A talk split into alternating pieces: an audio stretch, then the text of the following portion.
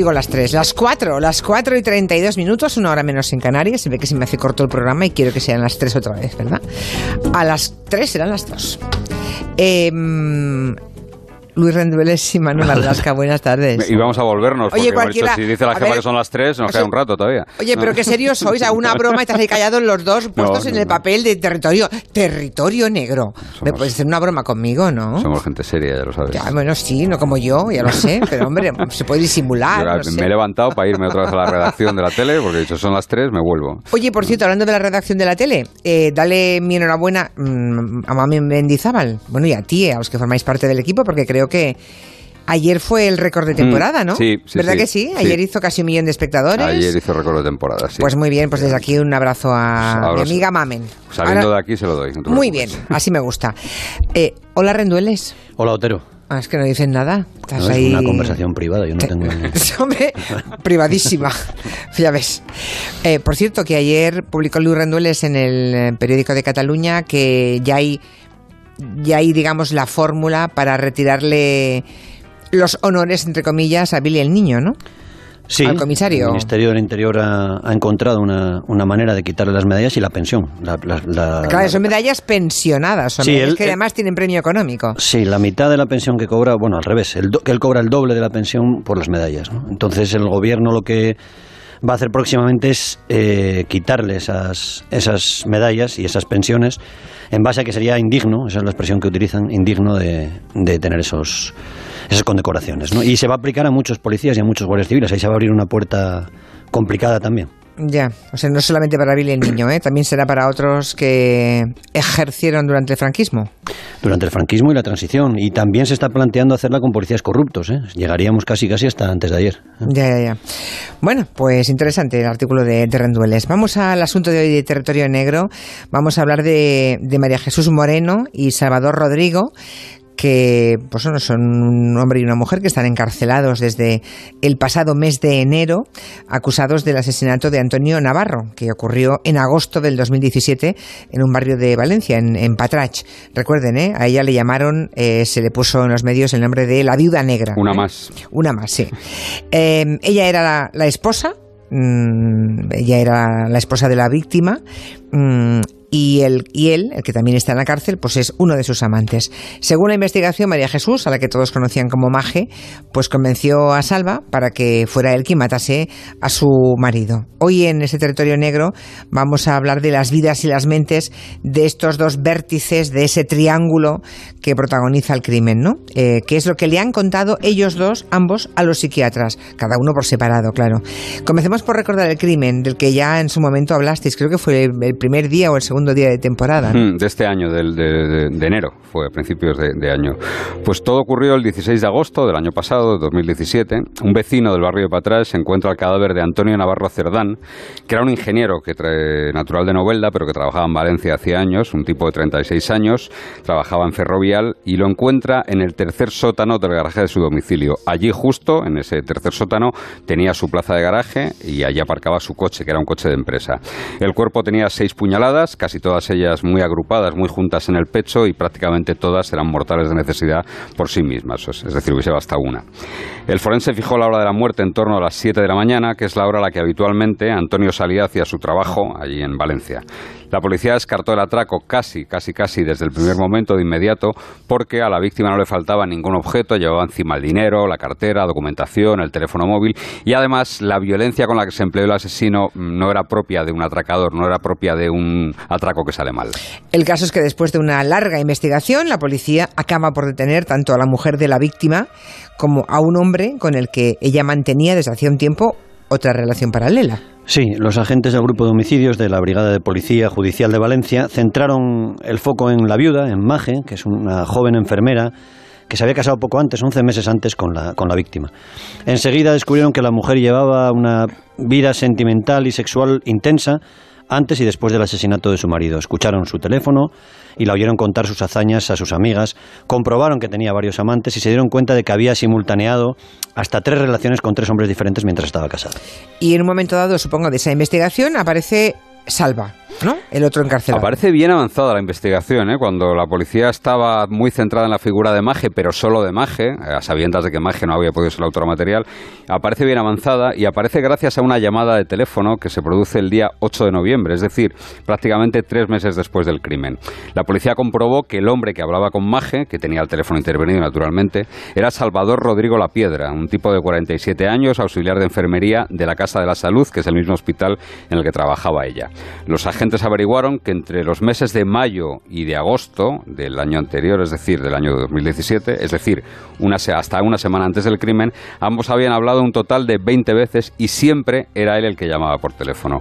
Y sin embargo, tras el crimen, tras ese 16 de agosto, no volvieron a hablar hasta ese 8 de noviembre. En esa llamada del día 8 de noviembre, él se muestra abatido porque se había enterado de que Maje iba a pasar el fin de año con otro de sus amantes. Y creo que esa llamada es la que sirvió para poner a Salva en el foco, que hasta ese momento nadie había reparado en su existencia siquiera. Sí, porque hay un informe de una mujer policía donde que resulta, resulta curioso cómo le define como diferente al resto de los amantes. Es 20 años mayor y no es nada atractivo, es así.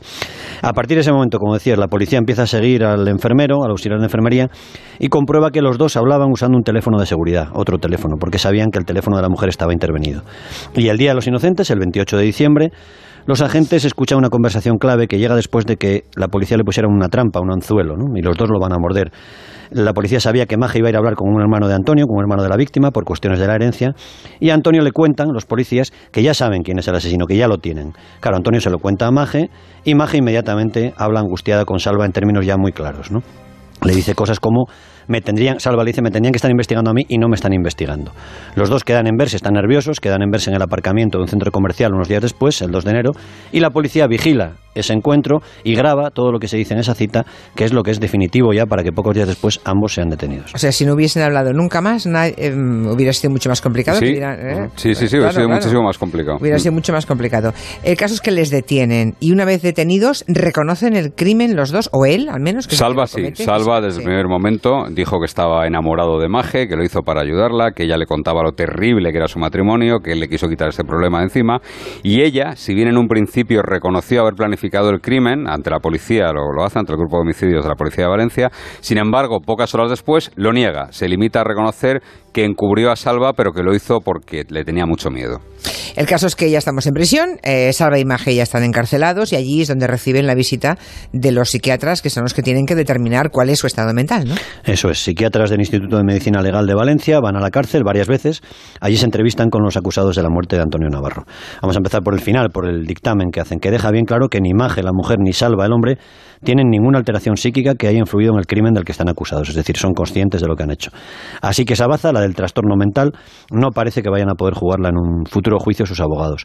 Más allá de eso, y como siempre se hacen estos informes, los dos acusados explican sus vidas y dan detalles interesantes sobre su relación. Imagino que, por ejemplo, los psiquiatras le preguntarían a Salva, obviamente, por su relación con Maje, ¿no? Porque al final, claro, él justificó, bueno, justificó, intentó explicar que había matado por, porque, por librarla a ella de ese marido, ¿no? Sí, los informes la verdad es que como casi siempre en este tipo de crímenes eh, dan todo tipo de detalles, son muy jugosos y por cierto hay que reconocer, y al César lo que es del César, que Javi Martínez, nuestro compañero de las provincias, fue el primero que publicó parte de estos informes, ¿no? que ya tenemos nosotros completos, pero fue el primero. Pues Salva en esos eh, informes ante los psiquiatras se muestra absolutamente enamorado de Maje, pese a llevar en la cárcel ya desde el mes de enero. ¿eh? De hecho, su única queja, su única queja ante los psiquiatras, cuando le preguntan si tiene algún problema en prisión, con compañeros, con los funcionarios, bueno, pues su única queja es que no le dejan comunicarse con Maje. Están en, la misma, en el mismo centro, están en Picasen los dos, pero lógicamente en módulos distintos, ¿no? en módulos separados. Y culpa de ello, culpa de no poder ver a Maje, al psicólogo de la cárcel. En estas entrevistas, él da todo tipo de detalles de su relación con Maje, dice que la conoce en el año 2015, cuando ella empieza a trabajar en la clínica donde él era celador, y dice textualmente, me resultaba atractiva, con ella era diferente a los flirteos previos, quería que se prolongara nuestra relación. A todo esto hay que contar que Salva era un hombre casado, ¿no? Estaba casado y cuando conocí a Maje, pues sigue con su mujer y tiene una hija ya mayor, ¿no? Sí, sí, está casado.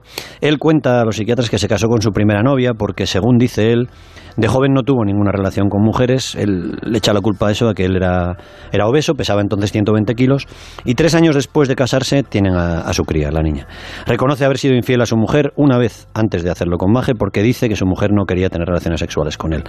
Dice textualmente, era un asunto del que no hablábamos como pareja, ni yo recurría a otros métodos de satisfacción. Me entretenía con algún que otro flirteo inocente con compañeras que no progresaron hasta que conocí a Maje. O sea que ya podemos un poco imaginar cómo era la vida de Salva, ¿no? Eh, conocí a Y comenzaron una relación que, que acabó en un crimen, nada menos. Pues Salva cuenta, como te decía antes, todo tipo de detalles de esa relación. Cuenta que todo empezó con unos mensajes de WhatsApp medio inocentes y que muy poco después él la invitó a comer. Y dice, aclara él, la invité a comer para evitar el riesgo de que pensara mal si la invitaba a cenar.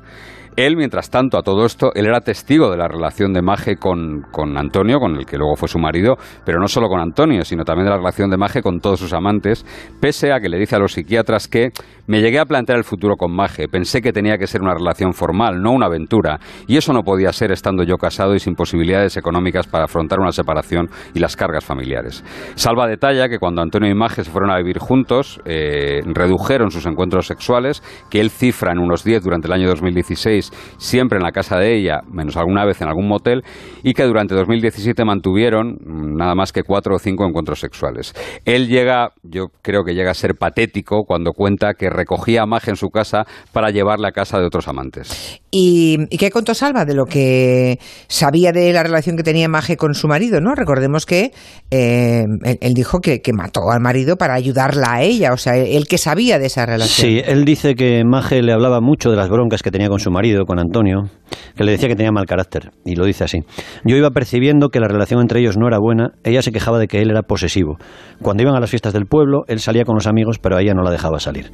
Dice también que Antonio la exhibía mucho, pero que apenas mantenía relaciones sexuales con ella. Y cuenta le cuenta a los psiquiatras cómo se gestó el crimen, o sea, si, si, ella le convenció, ¿cómo fue? Pues aquí llega un punto de bloqueo, bueno, más bien de bloqueo de negativa de él, ¿no? Los psiquiatras recogen en su informe textualmente que se niega a explicar el curso y desarrollo de los hechos que se le atribuyen tras haberlo consultado con su abogado. Esto es relativamente frecuente, para, para contextualizar un poco. Ya, eh, claro. Una de las partes en la que los psiquiatras se abordan cuando están tratando a un criminal, a un asesino, a alguien eh, acusado de un asesinato, es, y aparte que la epígrafe es, es así, eh, cómo se refiere a los hechos, a los hechos por los que está imputado, ¿no? Uh -huh. Entonces, en muchos casos, todo va bien hasta que se le pregunta por esos hechos. Claro, si uno reconoce y da todo tipo de detalles de un crimen ante los psiquiatras, eso es cierto que no es una prueba testifical, no es una declaración de un testigo, pero sí puede ser empleado en su contra en un juicio, claro, evidentemente. De modo que ya hasta ahí llegan, hasta ahí, ahí ya no entran en detalles. Eh, bueno, son, digamos, todo lo que hemos contado es lo que se ha sabido ahora, que ha contado Salva a los psiquiatras. Veamos ahora qué ha dicho uh, Maje. Maje tiene 21 años menos, ¿no? creo que Salva, 20, 21 años menos. Sí. Y sorprende que en todas las entrevistas ella solo se, en las entrevistas con psiquiatras, ella solo se refiere una vez a Salva y dice: "Mi relación personal con él es la que he mantenido con una persona que me ha importado y a la que he querido mucho, es una persona normal, noble." Ante los psiquiatras, Maje asume su responsabilidad de haberla encubierto en el crimen, pero nada más. Dice que cuando confesó su participación ante la policía, lo que hizo fue contar lo primero que se le vino a la cabeza, que estaba muy nerviosa. Y los, eh, los psiquiatras han hecho, supongo, un buen retrato en su informe de cómo es eh, nuestra protagonista, cómo es Maje. Pues eh, resulta curioso porque cuando los psiquiatras, otro de los apartados que tiene cualquier informe forense de este tipo es el tipo de, de interacción que mantiene el informado, que es como se llama, de quien están hablando, con los profesionales, ¿no? con los psiquiatras o con los psicólogos. Y en este caso eh, da la impresión cuando uno lee este informe de que también los psiquiatras y los psicólogos se han visto seducidos de alguna manera por los encantos de Maje, ¿no? porque hablan de una relación absolutamente armoniosa, en fin, eh, Maje tiene cuatro hermanos, su padre es propietario de una empresa de fontanería, así que mm, confiesa que nunca ha tenido problemas económicos. Toda su infancia y su juventud, eso sí, estuvieron muy, muy marcadas por las fuertes convicciones religiosas que tenían sus padres, que pertenecen a una estricta comunidad cristiana.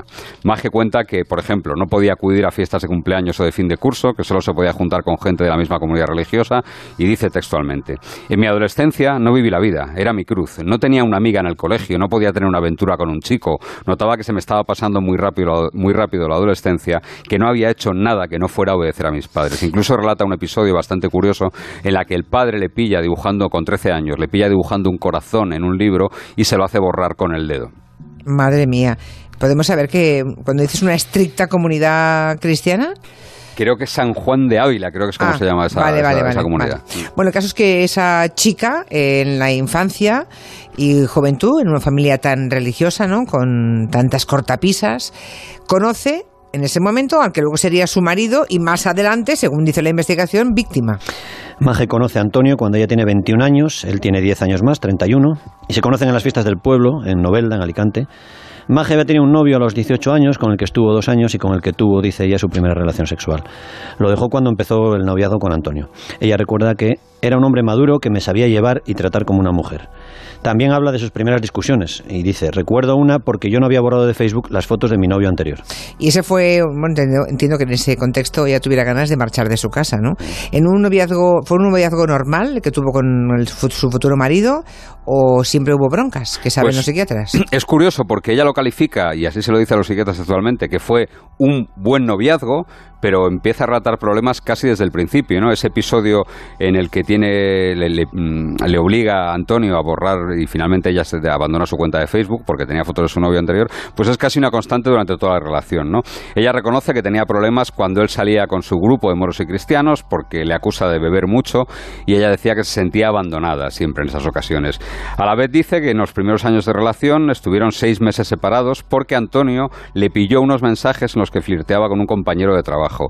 Y ya en esos primeros pasos de su relación, Maje también es una constante en, en cuando habla de su matrimonio, se queja de que Antonio era una persona poco fogosa. O sea que tenían poco sexo, digamos. Sí. Eh, pese a esos problemas de, de celos em, y las quejas, pues Magia y Antonio siguieron su relación y además acabaron casándose, porque este- eran novios, pero al final se casaron. Sí, primero se van en mayo de 2015, se van a vivir juntos a Valencia y en diciembre de ese año se casan. Al llegar allí a Valencia, Maje se reencuentra con dos amigas que habían salido también de aquella comunidad religiosa tan asfixiante, de aquella, de aquella burbuja, ¿no? Y recuerda, todos habíamos sido siempre buenas chicas, nos habíamos casado jóvenes y nunca la habíamos liado. Con ellas, con mis amigas, podíamos hablar del trato que tenía con Antonio, de que él no era cariñoso, de que no me proponía planes, de que no tenía una vida sexual activa, y así justifica sus infidelidades. Dice, yo siempre tomaba la iniciativa, yo lo intentaba, pero él no respondía. Y de las infidelidades también habla con los psiquiatras, deduzco entonces. Con todo lujo de detalles. Habla de un fisioterapeuta con el que estuvo un año, al mismo tiempo que con su marido y con Salva, es decir, simultaneaba a los tres. De hecho, cuenta que su marido eh, la pegó cuando se enteró y esta, es una de las cuestiones más discutibles que hay porque eh, todo el entorno, no solo de Salva, sino de, de la propia Maje, niegan en sus declaraciones ante la policía, niegan que Antonio la, la agrediese nunca, la pegase nunca. A otro de sus amantes, con el que prosiguió su relación tras el asesinato, es decir, después de muerto Antonio, empezó con él antes de muerto Antonio y siguió con él. Eh, le conoció en mayo de 2017, tres meses antes del crimen. Dice que dormían juntos siempre que podían, que engañaba a su marido diciéndole que trabajaba por la noche para quedarse con él y que Antonio la sorprendió. Es sorprendente porque a este amante no le contó que estaba casada tampoco. Ah, ¿no? No. O sea, creí que estaba soltera. Sí. Eh, bueno, y ahí llegarían después, supongo, en casa los episodios más violentos, ¿no? Sí, lo que cuenta Maje es que Antonio, su marido, la llamó puta mentirosa y le espetó. A ver a quién te vas a tirar hoy. Llamó a mis padres, dice ella, llamó a mis padres y les dijo que no me iba a echar de casa porque se iba a ir él, que me iba por ahí en vez de ir a trabajar. Sin embargo, el episodio más, más violento fue anterior, fue antes de la boda incluso, y ella lo recuerda así. Antes había sufrido empujones, pero ese día le dije que yo me iba de casa y mientras hacía la maleta me tiró al suelo y me sujetó por el cuello. Me dijo que yo era una guarra y que podía vivir sin mí. Pese a este episodio, que no se puede entender, ¿verdad? Viendo cómo era ese individuo, ella se casa y sigue casada, de hecho, sigue casada. Eh, ¿Explica por qué lo hizo o por qué luego, eh, si la vida era tan insoportable, no se separó? No, se limita a decir que una vez que Antonio descubrió una de sus infidelidades, dice textualmente, me di cuenta de que me tenía que separar. En aquel momento mi matrimonio descansaba en una mentira tras otra mentira. A los psiquiatras les dijo que se culpaba por haber sido infiel durante su matrimonio y no haber tenido la fuerza suficiente para divorciarse. Y además vuelve a acusar a Antonio de beber cuando salía y también de beber en casa, Bacardí con limón. ¿Y qué vida lleva esta mujer ahora mismo en prisión? Porque claro, Es una persona- juzgarla por el asesinato de su marido, ¿no? Es una persona inteligente. ¿eh? Está estudiando una oposición, intenta que la dejen trabajar allí como enfermera, de momento no, no ha tenido permiso. Cada dos semanas van a verla a sus padres, que siguen esas- con esas convicciones religiosas profundas, y mientras tanto escribe cartas a sus amigas. Dedica al deporte unas seis horas a la semana y hace algunas reflexiones en prisión que ha compartido con los psiquiatras que la han visto. Dice, ahora yo me mantengo en pie, intento olvidar a las personas que me han hecho mal y un día saldré y seré una chica nueva y mejoraré. ¿Y cuándo está previsto que sea el juicio?